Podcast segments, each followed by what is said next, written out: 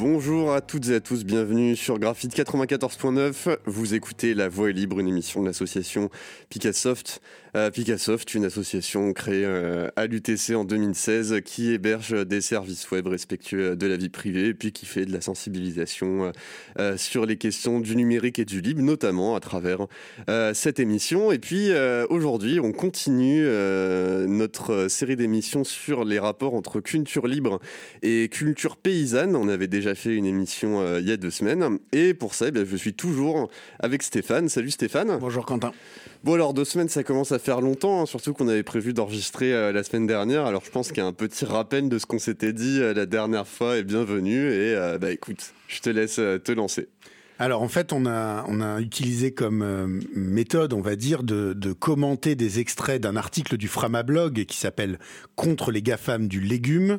On a pris la version audio lue par Sweltam, vu qu'on était à la radio, c'était plus pratique, même si on va voir tout à l'heure que on va faire une sorte de mix. Hein, tu vas devoir nous finir les extraits, euh, euh, Quentin, suite un petit souci d'encodage de notre côté. Euh, alors cet article, c'est une interview d'Éric Marchand qui appartient à la coopérative Jardine en Vie. Et Jardine en Vie, donc, c'est une coopérative qui vend des semences, des plants et des légumes issus de semences paysannes. Alors qu'est-ce que c'est que des semences paysannes? Eh bien, ce, sont des semences qui ne sont pas des hybrides F1. Alors du coup, je ne vous ai pas donné beaucoup de clés, mais ce sera l'objectif notamment de l'émission d'aujourd'hui, de clarifier ces termes. Et une fois qu'on l'aura fait, si ça vous intéresse, euh, donc on peut accéder à l'offre de Jardine en Vie par euh, l'URL jardineenvie.com et c'est situé à Bourg-les-Valence, dans la Drôme, à côté de Valence. Alors, avant de, se relancer directement, euh, un petit résumé rapide des, euh, des termes, des concepts qu'on a qu'on a abordés dans l'épisode 1. Euh, donc, on a parlé sélection artificielle hein, et on a rappelé donc la sélection artificielle, c'est le principe de sélection de variétés par l'homme. On a parlé OGM, donc c'est un exemple de sélection artificielle, mais qui passe par la modification directe du patrimoine génétique par l'homme grâce au génie génétique. On a parlé d'organismes transgéniques, un cas particulier d'OGM dans lequel on a introduit un gène étranger dans un organisme. Euh, on a parlé ensuite euh, un peu propriété intellectuelle, donc on a rappelé qu'un brevet était un titre de propriété industrielle exclusif. Et donc, euh, en lien avec notre thème, on a parlé brevetabilité du vivant, et notamment des problèmes qui sont posés par ce principe de brevetabilité du vivant, par la, la, les problèmes donc posés, parce qu'il crée une dépendance entre les agriculteurs et les multinationales qui, qui, maîtrisent les semences et donc qui sont capables de breveter. On a parlé également solutionnisme technologique, hein, c'était en, en, fin d'émission, euh, c'est-à-dire l'idée que, eh bien, en face de chaque problème que l'on rencontre, il faut euh, euh, innover, faire de la recherche, faire travailler des tas d'ingénieurs pour, eh bien, essayer de trouver des solutions techniques aux problèmes que l'on rencontre. Alors évidemment, c'est pas du tout une approche à, à, proscrire, mais par contre, elle a tendance à masquer, eh bien, le fait de rechercher, de retourner un petit peu à l'origine de cause, des causes, et de voir si l'on peut pas trouver d'autres façon de faire plutôt que euh, eh de, rajouter de la technique sur la technique. Donc par exemple, hein, euh, avec la surexploitation euh, de la terre, eh on a vu qu'on peut évidemment rajouter, re-rajouter des engrais qui vont reposer des problèmes, réappliquer de plus en plus de mécanisation, etc. Mais on peut aussi à un moment, eh revenir un peu à des, fondamentaux sur la façon de varier les cultures, de laisser reposer la terre, etc. Euh, on a parlé également concentration des pouvoirs et donc on a fait le parallèle avec euh, les, des thématiques que l'on traite souvent ici dans le domaine du numérique, avec les GAFAM. Et enfin, eh bien, on a parlé de commun. Alors, qu'est-ce qu'un commun? Eh bien, on l'a posé comme étant un ensemble de ressources partagées, gérées et maintenues collectivement par une communauté. Et puis, bien, je propose de se lancer, de lancer le premier euh, extrait, qui serait le quatrième des, deux épisodes, euh, qui va nous permettre de revenir sur cette idée tous ceux qui voulaient rester en association n'ont pas pu développer les idées qu'ils avaient à de rares exceptions. C'est l'une des limites du mouvement du logiciel libre. Survivre grâce aux dons, c'est bien. Mais est-ce que ça permet vraiment de développer une ligne d'objectifs et de l'atteindre? Nous, nous sommes en entreprise, mais le but, c'est de grandir, pas de grossir. On retrouve la différence qu'on a relevée tout à l'heure. On peut, à la rigueur, se passer de capitaux pour une activité qui n'en demande pas, à partir du moment où il faut acquérir des terres, les remettre en forme parce qu'elles ont été détruites par une politique de terre brûlée, Former des gens parce que plus personne n'apprend ces métiers comme nous les pratiquons, restaurer les semences, c'est quelque chose qui demande énormément de ressources et de temps, bien plus que l'informatique. Il faut se dire que sur le vivant, c'est une démarche de long terme pour apprendre un métier, développer des savoir-faire. Si on n'est pas en capacité de rémunérer des personnes, de faire grandir quelque chose qui soit viable, de former des gens, jamais les semences paysannes ne seront considérées comme une alternative crédible. C'est aussi ce qu'on peut dire du logiciel libre, d'une certaine manière. Il a conquis des serveurs, mais il n'a pas conquis le poste de travail, alors que d'un point de vue technologique, rien ne l'empêcherait de le faire. Les smartphones sont à base de Linux, mais leurs systèmes d'exploitation ne sont pas libres. Merci Quentin pour euh, ce superbe finish. Je sens que tu commences à être bien entraîné. Alors, euh, euh Jardine en vie est donc une, entreprise. L'extrait nous explique pourquoi ce choix a été fait, par exemple par rapport au choix associatif, hein, parce que il permettrait notamment eh bien, de, mieux diffuser les usages qui sont promus par cette entreprise. Mais donc c'est une entreprise un petit peu particulière. C'est ce que l'on appelle une SKIC. Alors qu'est-ce que c'est qu'une SKIC? Eh bien, c'est une sorte de scope, scope ski. À toi de jouer, Quentin. eh bien, euh, ce sont des statuts particuliers qu'on rajoute hein, à des, entreprises classiques, euh, des, SAS, euh, ce, genre de choses. alors, on va, se baser hein, sur les définitions. Une scope, c'est pour une société coopérative de production, ou parfois appelée société coopérative ouvrière hein, pour le haut de production, ou société coopérative de travailleurs.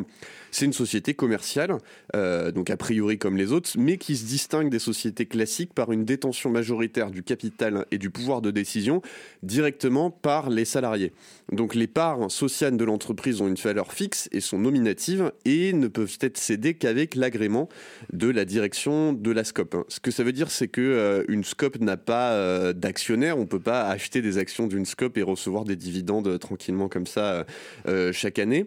Et ça permet d'avoir une maîtrise du projet d'entreprise, ce, qu'on, ce, que, ce que nous rappelait l'article, ce qui pose parfois problème dans le cas du logiciel libre où euh, on a euh, un statut extrêmement précaire avec une ou deux personnes qui vont développer un logiciel sur leur temps libre euh, avec des dons et donc sans assurance de pouvoir continuer. beaucoup de projets tombent euh, de cette manière. Et donc c'est l'ambition de Jardine Envie de réussir à mener un projet, un objectif en se, euh, se retrouvant autour euh, d'une entreprise. c'est aussi adapté à des entreprises à taille humaine où on va pouvoir avoir un processus de gouvernance qui est collectif. et aujourd'hui d'ailleurs dans le logiciel libre on retrouve aussi énormément de, de scopes, notamment à travers le réseau libre entreprise puisque voilà tous les, tous les, tous les salariés peuvent euh, prendre le temps de discuter ensemble et de monter ce projet. Euh, une variété de scope, c'est euh, la SKIC, Société coopérative d'intérêt collectif. Euh, globalement, c'est la même chose que la SCOP, simplement, il y a des acteurs tiers qui peuvent prendre des parts euh, dans euh, la, coopérative, comme donc des collectivités ou des particuliers. Et en général, ces coopératives donc, se, se montent pour produire des biens ou des services d'intérêt collectif au profit d'un territoire ou d'une filière d'activité. Donc c'est ça la différence entre une SKIC et une SCOP. Euh, ça a l'air intéressant, Quentin, euh, ces, euh, ces statuts d'entreprise dont tu nous parles là, mais euh, c'est pas un peu théorique, c'est-à-dire que ça n'existe pas vraiment des entreprises comme ça où les, les, les, gens ils discutent, ils partagent le pouvoir, ils partagent le capital. on n'entend jamais parler de ça là. Bah c'est vrai que non, hein, si, si on allume les infos tous les jours, on va plutôt entendre parler de la santé de nos chères entreprises du CAC 40. Et pourtant, il en existe beaucoup des SKIC et des SCOC et des SCOP, pardon, notamment en France et même elles sont euh, très actives. On a retrouvé euh, récemment la, création du collectif Licorne, euh, évidemment en, référence aux fameuses licornes françaises, hein, nos, nos, fiertés nationales. Sauf que cette fois-ci, eh bien, ce ne sont que des coopératives qui œuvrent notamment pour la transition écologique et pour une économie plus circulaire, pour des problématiques sociales, etc. Euh, quelques exemples. Hein. On a euh, un opérateur euh, téléphonique. Donc voilà, bah, pareil, une coopérative. Enercop, qui fournit de l'électricité. D'ailleurs, on a des anciens de Picassoft qui bossent en ce moment chez Enercop. On les embrasse. Mobicop pour les solutions de covoiturage. Cities pour le partage de voitures. Raicop pour le transport ferroviaire, pour le coup, hein, d'un projet assez ambitieux puisque euh, depuis l'ouverture à la concurrence euh, de la, SNCF, euh, bah, on, a beaucoup de, critiques autour de ça, mais Raikop s'est emparé du sujet pour réouvrir des lignes qui étaient peu utilisées, pouvoir faire du fret sur des courtes distances qui n'étaient pas forcément considérées comme rentables et qui a pour projet de rouvrir une ligne entre Bordeaux et, aide-moi Stéphane, Lyon? Je crois, en effet. Oui, il me semble bien. la NEF, une banque coopérative qui investit uniquement dans des projets pareil pour la transition écologique et des projets sociaux. Label Emmaüs qui euh, fait du commerce en ligne mais euh, d'objets euh, de seconde main, à la base essentiellement des livres, pareil, on, est dans, on a pas mal d'anciens de l'UTC qui bossent là-bas. Common qui loue des appareils électroniques durables, on en a aussi parlé dans une autre émission, par exemple des Fairphone, des téléphones qui essayent d'être le plus éthique possible. et Cop Circuit, donc du commerce sur des circuits courts. Et d'ailleurs, je crois, Stéphane, que euh, toi, tu es, euh, tu es aussi familier avec euh, les coopératives, puisque tu as participé à en créer une. Alors, j'ai pas participé directement à en créer une. Hein. C'était une, création de mon euh, collègue et ami euh, Sylvain Spinelli, avec qui on a, notamment avec qui on a participé à la création du logiciel Libscenari. Et Sylvain, eh bien, euh, avec des membres de son entourage et puis ensuite d'autres personnes qui sont arrivées, à créer donc une entreprise qui s'appelle Kélis et qui est en effet une, coopérative qui gère le logiciel Libscenari. Et je pense qu'on se retrouve bien dans la, critique et la proposition qui était faite dans l'extrait, hein, c'est-à-dire, en tout cas, dans ce cas-là en particulier, ça a montré eh bien que ça a permis de faire vivre largement ce, ce logiciel depuis 2004 avec une entreprise qui à la fois fonctionne très bien et dans laquelle euh, les gens ont l'air heureux. Euh, je crois qu'il y a une personne qui est partie depuis euh, la création et pour des raisons qui n'avaient rien à voir avec et juste un, tout petit mot, euh, quand on discute avec les gens, j'entends beaucoup de gens qui finalement euh, arrivent à la conclusion que euh, il y a une incompatibilité entre le fait de devoir manger et de pouvoir défendre les, valeurs du libre. Hein, et on se retrouve à bosser dans des grosses boîtes de cloud, comme pour parler numérique, ou, ou bah, je sais pas, pour les gens qui font génie biologique et dans des grosses boîtes d'agroalimentaire, parce que bah, voilà, il faut manger. Mais aujourd'hui, il y a vraiment une émergence importante de scope qui euh, fonctionnent, c'est-à-dire qu'on peut manger et qui défendent euh, des projets locaux, ancrés, euh, sociaux, solidaires, etc. Donc vraiment, on commence à avoir des alternatives et cet argument tient de moins en moins, mais elles sont simplement un peu méconnues. Oui, et puis effectivement, hein, dans le tableau que tu nous as brossé, c'est quand même pas mal, hein, même si euh, évidemment tous ces projets euh, eh bien, ne, règlent, ne, traitent pas tout. Par exemple, la NEF, c'est ma banque, mais c'est en partie ma banque, puisque euh, je suis obligé d'avoir une autre banque puisqu'ils ne, fournissent pas de compte courant. comme tu l'as dit, voilà, RICOP est en train d'ouvrir des lignes, mais évidemment, on peut pas faire que du RICOP, etc., etc. Mais néanmoins, eh bien, c'est tout, tout ça, c'est assez récent, ça se développe pas mal, et donc c'est une bonne, je pense que c'est une bonne, une bonne piste pour la suite. Et si on faisait une petite pause musicale, Quentin? Allez Stéphane, bah écoute, euh, on va s'écouter le premier extrait euh, dont tu m'as dit que je n'avais pas le droit de l'écouter avant de le lancer, donc je le lance à l'aveugle. C'est parti.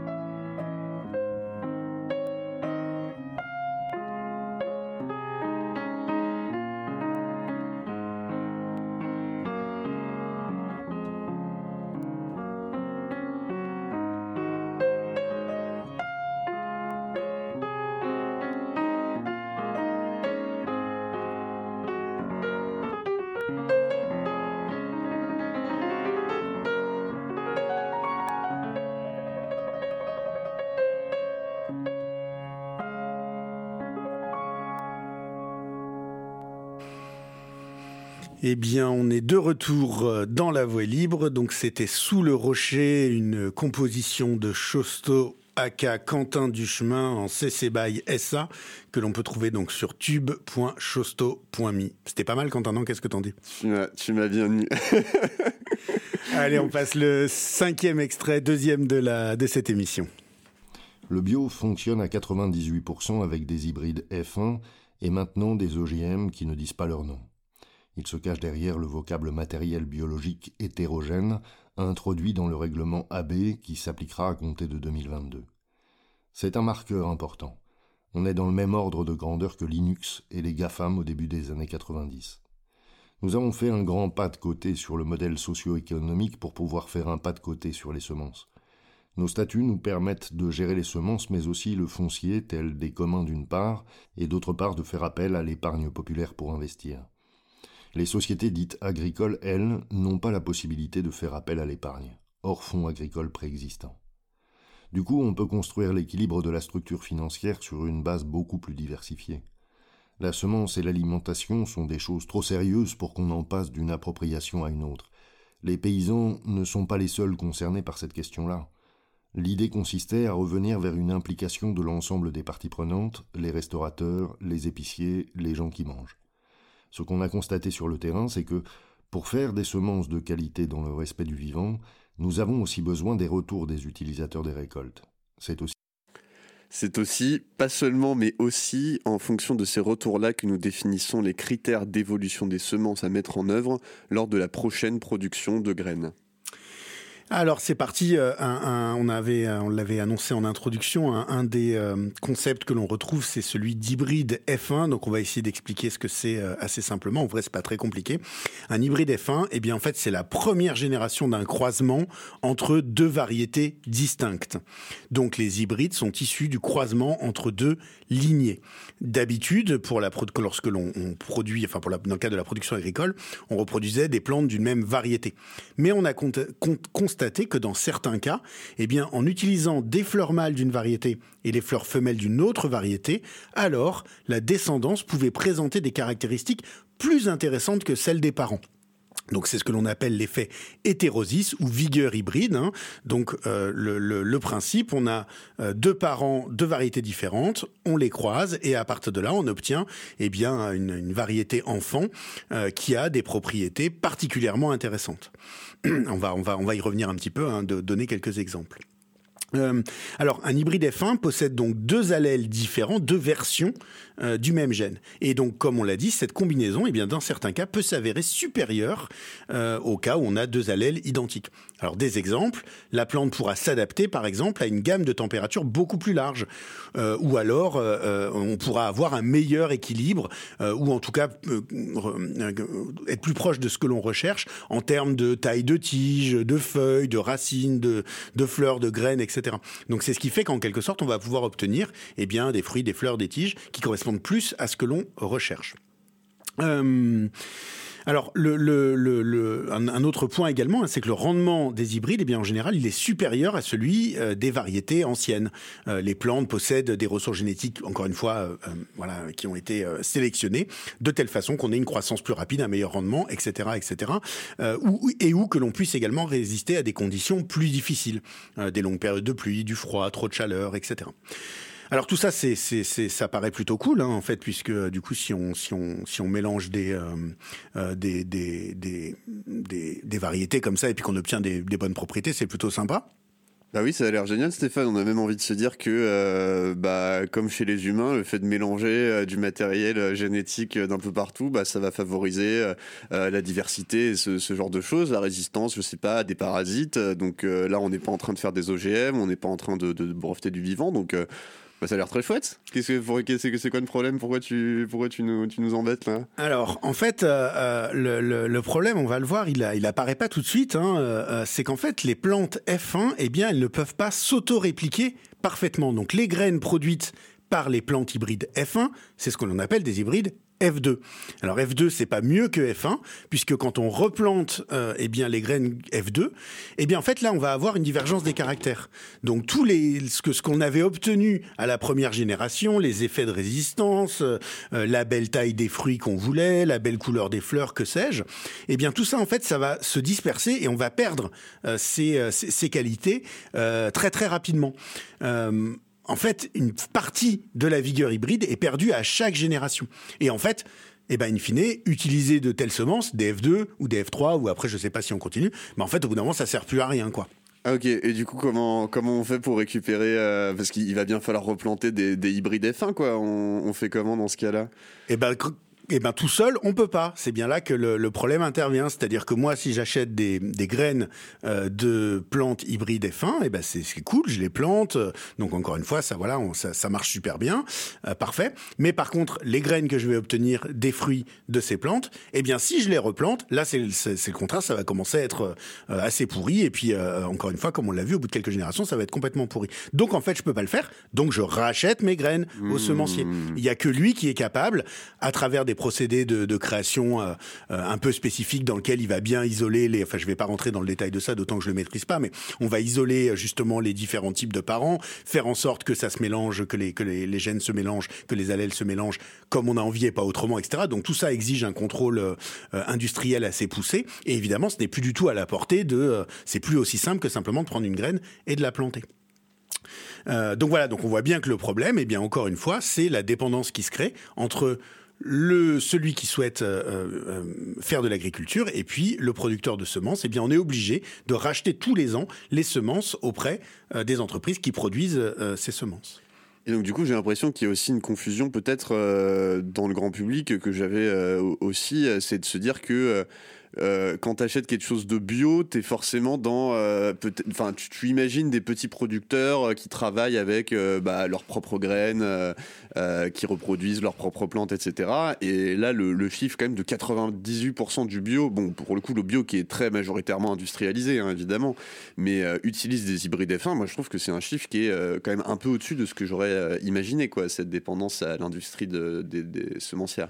Ouais, ben c'est là où en fait on a effectivement des choses, euh, des choses orthogonales. Alors, euh, ce qu'il faut voir, c'est qu'à la base, hein, effectivement, ces, ces, ces, techniques euh, comme euh, le, donc la, la, la, création des hybrides F1 s'articulent hein, a, priori avec d'autres procédés euh, d'agriculture intensive, hein, que ce soit la résistance. On va pouvoir faire des choses plus résistantes aux, aux plus résistantes aux pesticides, plus adaptées à la mécanisation. On l'a vu par exemple en diminuant la taille des tiges. eh bien, on va limiter, par exemple, la, par exemple la taille des tiges du blé. Pardon, on va limiter la quantité de paille, augmenter la quantité de fruits euh, donc etc. Donc en général, ça s'articule bien, mais en fait, c'est assez perpendiculaire avec la question du bio, c'est-à-dire que euh, la dépendance aux semences, eh bien finalement, euh, on peut très bien rester dépendant aux semences ouais. et puis euh, continuer, et puis par ailleurs, effectivement, appliquer un autre euh, d'autres protocoles de respect, de non-usage des pesticides, etc., qui est le cahier des charges du bio. Mais en fait, tu sais, Quentin, j'ai l'impression qu'on connaît un peu ça, nous aussi, puisque tout compte fait, les GAFAM, c'est bien également un cas où on a une, un usage majoritaire de logiciels libres. Ouais eux-mêmes sont d'ailleurs des, contributeurs euh, extrêmement importants au logiciel libre, et pour autant, eh bien, ça n'empêche pas, sous un autre angle, euh, de créer de la dépendance. Donc, encore une fois, on est un peu dans des conditions euh, nécessaires mais pas suffisantes, euh, et donc voilà, on retrouve un petit peu la même chose. Et finalement, j'ai aussi l'impression que bon, les, hybrides F1, c'est pas quelque chose qui est high-tech en soi, hein, puisqu'en soi, on, pourrait faire, on pourrait bricoler euh, des hybrides F1 dans notre jardin, mais j'ai la sensation que dès qu'on commence à vouloir euh, optimiser les choses, que ce soit le rendement, que ce soit là dans le cas de la taille des tiges, que ce soit euh, euh, le refroidissement des serveurs dans le cadre du numérique, on introduit nécessairement une espèce de grosse organisation, des procédés industriels et euh, en conséquence, ben, on a du mal à refaire ça chez soi et j'ai la sensation que dans quasiment tous les domaines, la recherche de l'optimisation à tout prix conduit à une dépendance à une industrie et donc à l'impossibilité de reprendre l'autonomie dessus.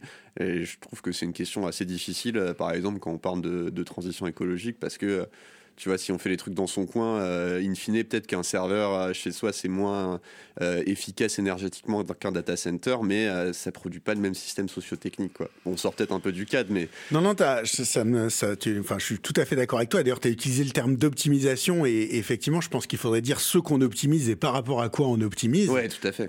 Et, et, on voit bien que, et on revient hein, sur la question du, du solutionnisme technologique mm. qu'on avait abordé, alors justement, typiquement hein, dans le cas des hybrides F1, bah en vrai non, on peut pas vraiment les faire chez soi. C'est-à-dire ça demande déjà euh, des, des, des, des, capacités industrielles qui font que on peut on peut pas faire ça. Il faut enfin c'est extrêmement compliqué. il faut arriver à isoler les plants les uns des autres, hmm. faire en sorte que ça se que que que enfin que la, en gros on va chercher à contrôler la reproduction euh, des espèces de telle façon que toi et moi on peut pas faire ça dans le jardin. Donc ça demande justement des moyens à une échelle supérieure. Mais encore une fois, un peu comme l'exemple que tu prends euh, sur le fait de gérer un gros data center, bah à un moment on va changer un peu de, de nature de métier. Donc on retrouve un petit peu ça. Et effectivement, eh bien toute la difficulté, c'est qu'aujourd'hui, je pense que vis-à-vis de la transition, euh, en tout cas parmi les gens qui sont convaincus qu'il faut faire des choses, il y a des gens qui vont aller plutôt du côté du solutionnisme, c'est-à-dire imaginer comment on peut continuer euh, d'optimiser justement uniquement l'angle technique, et puis d'autres qui vont aussi chercher euh, à côté de ça comment on peut optimiser d'autres d'autres facteurs comme la façon de s'organiser, la façon de fonctionner,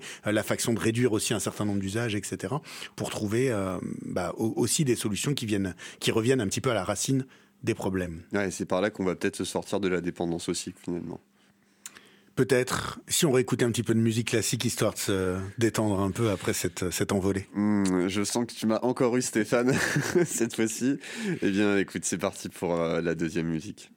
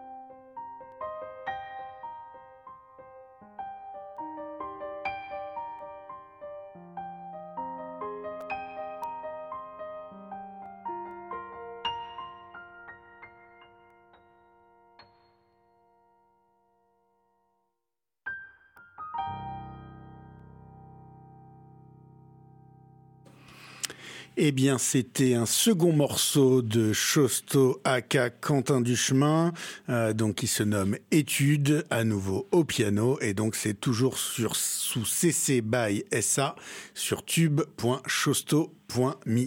On écoute le dernier extrait de ce, cette série de deux épisodes. Ce qu'on a découvert avec les semences, on part avec des a priori qui sont ceux de tout le monde, des semences présentées comme archaïques, y compris par la science, du tout adaptées aux enjeux du moment. On est parti pour chercher une alternative aux OGM et en se demandant si ce qu'on raconte sur eux est bien vrai. Les hybrides F1 et la législation dont le catalogue officiel faisait qu'une semence non inscrite ne peut pas être vendue à des maraîchers ou des agriculteurs. On ne s'attendait pas à ce que le bio soit envahi de ces semences verrouillées d'un point de vue technologique et juridique, qu'elles soient incapables de s'interfacer avec le vivant, en raison de leur mode d'obtention qui consiste à sélectionner des lignées pures. Que les semences soient sclérosées par cet eugénisme, les OGM n'étant que l'achèvement de cette logique entamée depuis longtemps. Ce qu'on voyait comme une menace était déjà notre réalité quotidienne. C'était déjà ce que nous avions dans nos assiettes. Nous étions confrontés au parachèvement de cette logique, résultat des choix des citoyens des démocraties actuelles. L'approche est de récupérer de l'autonomie financière et économique car on s'est aperçu que les semences paysannes tenaient la route face aux semences modernes, que tout ce qui était véhiculé à leur sujet était erroné, à tout point de vue. Elles permettaient de retrouver le goût. Elles sont riches en nutriments, notamment en micronutriments qui ne pèsent pour rien dans le poids final, mais qui sont déterminantes dans la qualité alimentaire. Une énorme différence, x 30, x 40 en termes de micronutriments, même par rapport à des cultures bio. On ne s'y attendait pas du tout non plus. En quelques années, on a pu apporter des solutions à tous les problèmes de la chaîne alimentaire. Quantité, qualité, mais aussi stopper l'explosion des intolérances et des allergies alimentaires, et puis retrouver le goût. C'est la présence des micronutriments qui donne la diversité des saveurs. Le sans gluten se développe, c'est une industrie en plein développement, mais ça repose sur le fait que les gluten des variétés modernes sont de mauvaise qualité. Les personnes intolérantes au gluten pourraient se remettre à manger du blé si on repart sur des céréales à haute paille. J'aurais pu citer des dizaines d'autres exemples. Pratiquement partout où il y a un problème alimentaire, les variétés paysannes arrivent avec une réponse. On a aussi des réponses par rapport au changement au changement climatique parce qu'on produit de l'humus avec les variétés paysannes en utilisant les méthodes appropriées évidemment. Alors que même en bio d'un point de vue statistique et si on s'en tient au seul critère obligatoire du label on continue à détruire plusieurs kilos d'humus pour chaque kilo de nourriture sortie du champ. Est-ce que je prononce bien humus? Stéphane Eh bien, je crois, parce que tu as peut-être envie de dire houmous. Mais oui, exactement. ça représente autre chose. Je crois bien. Euh, bien, Eric Marchand nous parlait du catalogue officiel. Peut-être que c'est utile de, de préciser euh, ce que c'est. Eh bien, c'est la. Donc, son nom complet, c'est le catalogue officiel des espèces et variétés végétales. Il répertorie les espèces dont les semences sont autorisées et à la vente et à la culture. Alors, en France, ce catalogue, il est créé en 1932 et il est géré par un comité, le comité de contrôle des semences. Euh, il permet d'éviter, euh, dans la profusion de semences, que les différentes variétés soient vendues sous le même nom ou qu'une même variété ait des appellations différentes. Et on peut lire qu'il clarifie l'offre et protège l'utilisateur qui est ainsi assuré de l'identité euh, de la semence qu'il achète. Alors euh, moi, je, ça, me rappelle un peu des choses hein, quand on nous explique qu'on protège euh, les utilisateurs. Euh, du coup, j'ai comme l'impression que ce catalogue ne résout pas tous les problèmes qu'il est censé résoudre, Stéphane. Alors oui, ça fait un petit peu comme tout à l'heure. On a, on a l'impression que c'est que c'est plutôt pas mal, mais si on creuse un peu, eh bien, euh, il y a un certain nombre de critiques qui peuvent être formulées. Euh, alors encore une fois, hein, on n'est on n'est pas spécialiste, donc euh, là, on, les définitions que tu nous as données, Quentin, viennent de Wikipédia et les critiques que l'on relaie viennent de la même de la même source. donc certaines associations et certains syndicats agricoles, comme par exemple la Confédération paysanne, eh bien, estiment que ce catalogue n'est pas adapté à toutes les réalités du monde agricole et ils peuvent même qu'il peut qu'il peut même nuire à la sauvegarde de la biodiversité. Donc on retrouve un petit peu ce dont on parlait avec les hybrides F1 à un moment. Eh bien, on va avoir une logique de, de standardisation qui va permettre certaines pratiques euh, industrielles, massives, etc., dont aujourd'hui on commence à voir un certain nombre euh, d'effets euh, négatifs. Et en plus, eh bien, il va avoir comme conséquence de d'empêcher le bon fonctionnement de pratiques plus artisanales, plus modestes, plus locales. Eh bien ici, dans le cas particulier, puisque il est nécessaire d'avoir cette, cette, référence au catalogue. donc ça, c'est la première critique. Je ne sais pas si, si, si, on en a une autre. Tu, tu l'as sous la main, Quentin, ou je continue? Je ne crois pas, Stéphane. Euh, euh, alors, ouais, on l'a, on l'a un petit peu dit, mais du coup, il y a aussi l'idée effectivement que euh, le catalogue officiel, eh bien, il, contribue en quelque sorte à privatiser le vivant, puisque, eh bien, on va avoir une, encore une fois, hein, toute, une, le, le, la logique de propriété intellectuelle va être accaparée par une, va être plus facilement accaparée, pardon, par des entreprises multinationales, et donc, eh bien, on va avoir des difficultés, par exemple, dans les pays pauvres, on va avoir des des décalages qui vont, qui vont s'aggraver euh, de, de ce point de vue-là.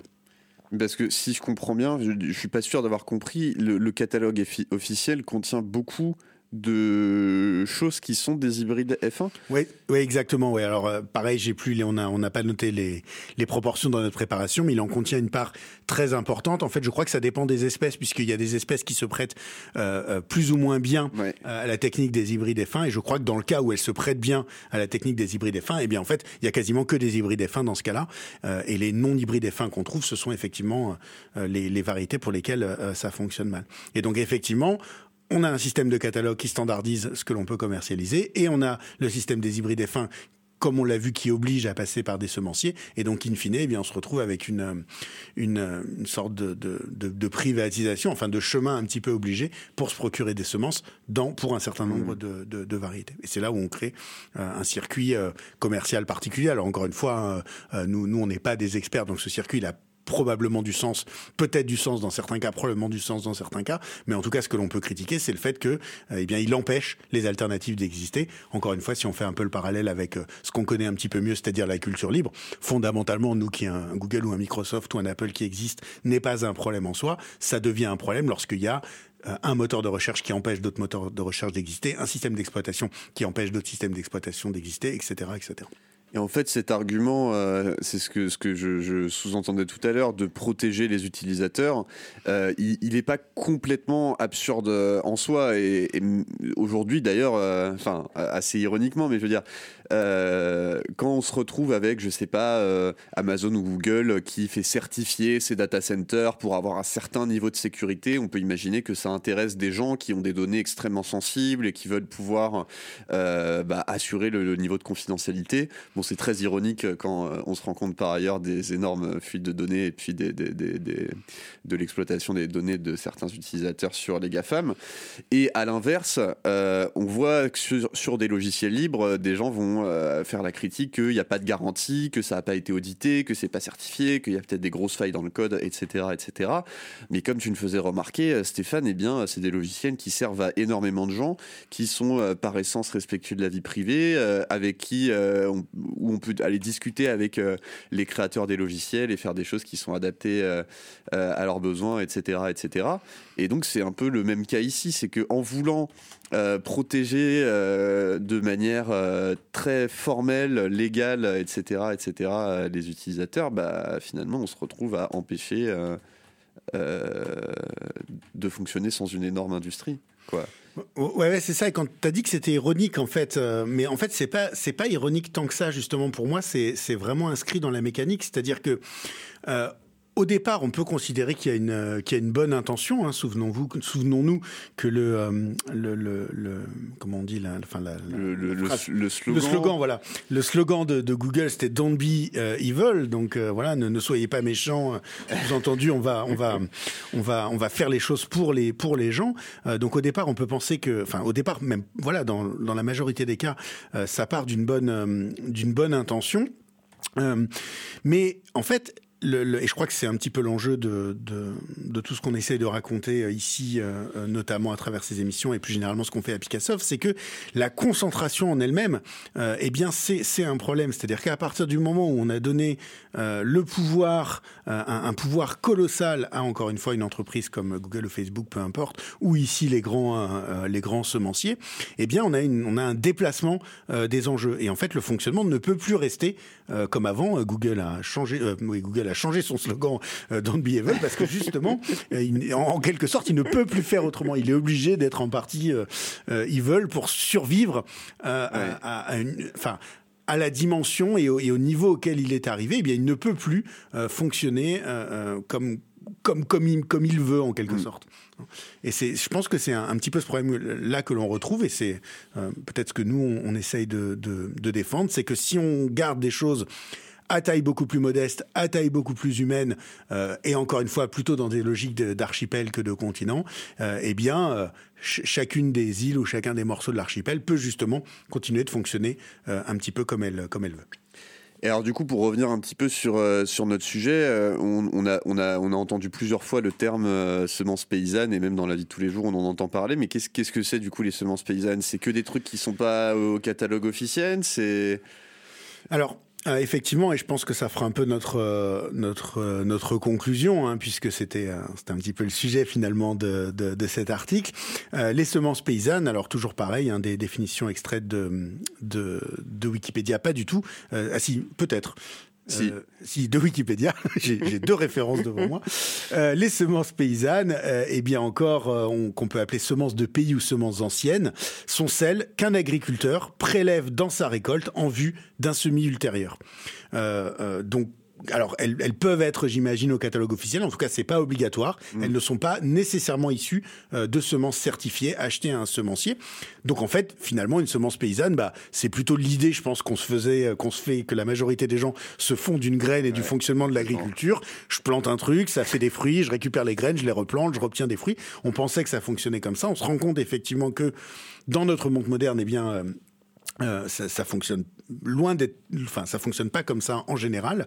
Euh, et en gros, l'idée, bah, c'est d'y retourner. Donc, on voit bien, on était, on n'est justement pas dans le solutionnisme technologique ici, mais plutôt dans le fait de revenir à des choses euh, un peu de base et voir dans quelle mesure parfois elles fonctionnent bien. Et alors, d'ailleurs, juste un, petit mot quand même, quand même là-dessus. Euh, il y a eu en 2020 une modification de la loi concernant euh, les semences paysannes. On peut lire sur euh, Service Public que, je cite, des semences non inscrites au catalogue officiel en raison de leur instabilité ou de leur hétérogénéité, comme par exemple des variétés anciennes, peuvent désormais être vendues aux jardiniers amateurs ou échangées. Jusque-là, seules les semences d'une variété inscrite au catalogue pouvaient être commercialisées. En revanche, ces échanges ou ventes de semences de variétés appartenant au domaine public sont limités à des utilisateurs non professionnels qui ne feront pas une exploitation commerciale euh, de la variété. Moi, je me rappelle qu'à l'époque, ça avait été présenté comme une grande avancée, comme une grande victoire. En vérité, je pense que ça fait que légaliser une pratique qui existait déjà, hein, évidemment, euh, entre agriculteurs ou, euh, ou cultivateurs, enfin, je veux dire, gens du coin, on s'échange des semences et, et puis on se vend peut-être des légumes sur des petits marchés. Donc je pense qu'on est, on est loin d'une euh, avancée qui permettrait de, de changer un peu de système. Alors, tu as raison. En revanche, euh, l'avantage, on va dire, c'est que ça permet la pratique au moins de la vente en ligne de façon légale. Donc, il y avait déjà des organisations qui pratiquaient ça. De semences, oui. La, vente, la vente de semences en ligne euh, de façon légale. Donc, encore une fois, il y a des organisations qui pratiquaient ça avant cette loi, mais donc elles étaient dans, dans l'illégalité. Euh, il y a eu quelques procès, etc. Et donc aujourd'hui, c'est légal.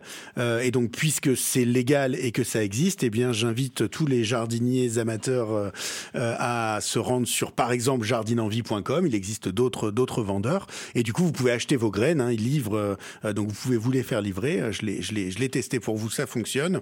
Euh, donc ils vous livrent des graines et au moins eh bien en faisant ça, on participe un petit peu du soutien de, de, de ce mouvement des semences paysannes. Alors voilà encore une fois c'est peut-être une goutte d'eau puisqu'évidemment on représente toute petite quantité de, de, de, des graines, mais si au moins tous les jardiniers amateurs passaient par là, eh bien ça permettrait quand même de, montrer que ça fonctionne, euh, et puis de donner un petit peu de sens justement euh, à, cette loi.